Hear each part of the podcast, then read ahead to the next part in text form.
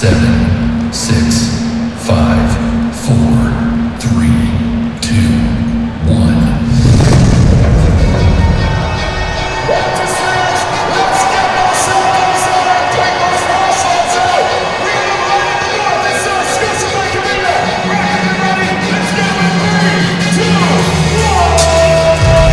Le dernier match de pré-saison des Raptors de Toronto s'est déroulé ce vendredi soir à la Scotiabank Arena contre les Wizards de Washington. Avant le match de ce vendredi, Toronto affichait un bilan de trois victoires en pré-saison, dont la dernière contre les Bulls de Chicago mardi dernier où ils ont gagné 106 à 102. Cela a donné aux fans des Raptors beaucoup d'optimisme pour la saison à venir. Et donc la saison euh, régulière va débuter mercredi prochain et les Raptors vont recevoir les Timberwolves de Minnesota à domicile. Ce sera la douzième fois que les Raptors débutent leur saison à la Scotiabank Arena où ils ont un record de 8 victoires pour seulement 3 défaites dans ces matchs d'ouverture. Un fait intéressant à noter et ce soir, donc vendredi, est que Pat Delany, l'actuel coach assistant des Raptors, a passé les deux dernières saisons en tant qu'assistant aux Wizards de Washington. Cela a ajouté une dimension particulière à ce match de pré-saison. Quant aux compositions d'équipe pour ce match du côté des Raptors, nous avons vu Oji Aninobi, Pascal Siakam, Jakob Poller qui revient de blessure, Scotty Barnes et l'Allemand Dennis Schroeder comme meneur sur le terrain. Du côté des Wizards, le Français Bilal Koulibaly, Daniel Gafford, Tyus Jones, Denis Advidja et Jordan Poole ont constitué leurs cinq majeurs. Les Raptors ont annoncé ce matin l'acquisition de l'ailier Justice Winslow. Cette décision signifie également le départ de l'Australien d'origine soudanaise Makour Maker.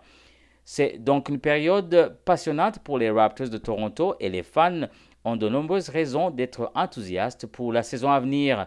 Pour euh, revenir au match de ce vendredi soir, les Wizards vont dominer le début du match avec un score de 9 à 2 dans les trois premières minutes, tandis que les Raptors accumulaient des fautes personnelles.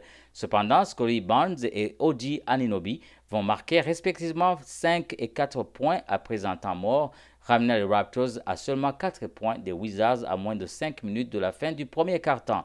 Le banc des Raptors a monté une belle circulation de balles, les menant à une avance de 32 à 24 à la fin du premier quart-temps.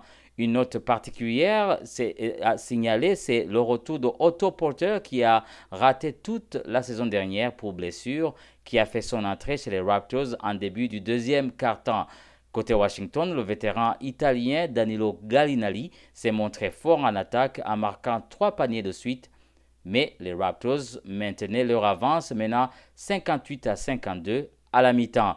Les Raptors ont démarré la deuxième moitié du match en force, marquant quatre paniers de suite grâce à de belles contre-attaques.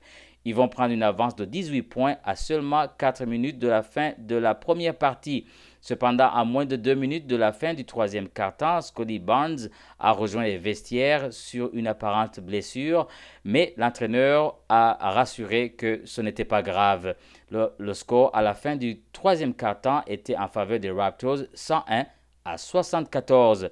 Le dernier quart-temps n'était qu'une formalité pour les Torontois qui inflige aux Wizards leur première défaite de la pré-saison avec un score final de 134 à 98. Le Montréalais Chris Boucher a fait le bilan de la pré-saison après la victoire contre les Wizards. On l'écoute.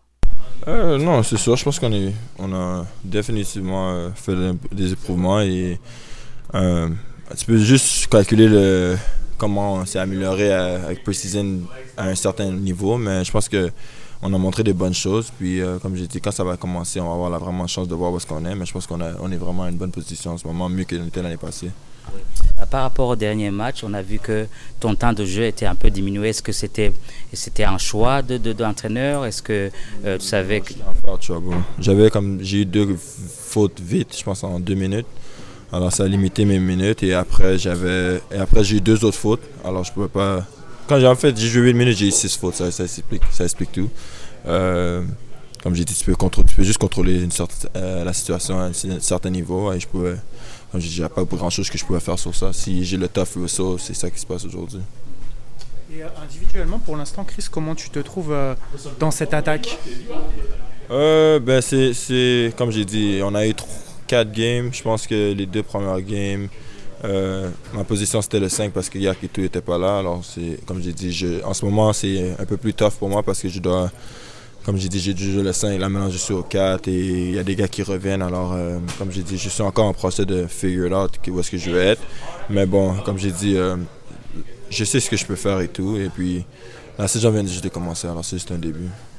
Et une dernière question, tu n'as pas été forcément trop contre lui, mais qu'est-ce que tu as pensé du, du français Bilal Koulibaly en face? Pas peur. Comme je dis, il joue bien en défense. Je pense que c'est ça que j'ai bien vu. Il a beaucoup d'énergie.